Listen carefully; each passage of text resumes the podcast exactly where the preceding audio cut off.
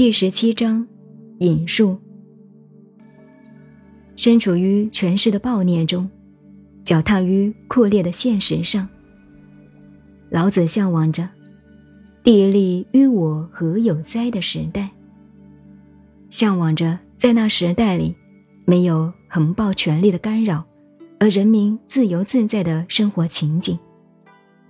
老子理想中的政治情景是：一、统治者具有淳朴信实的素养；二、政府只是服务人民的工具。三，政治权力丝毫不得逼临于人民的身上。老子将这种理想的政治情景，和德治主义与法治主义做了一个对比。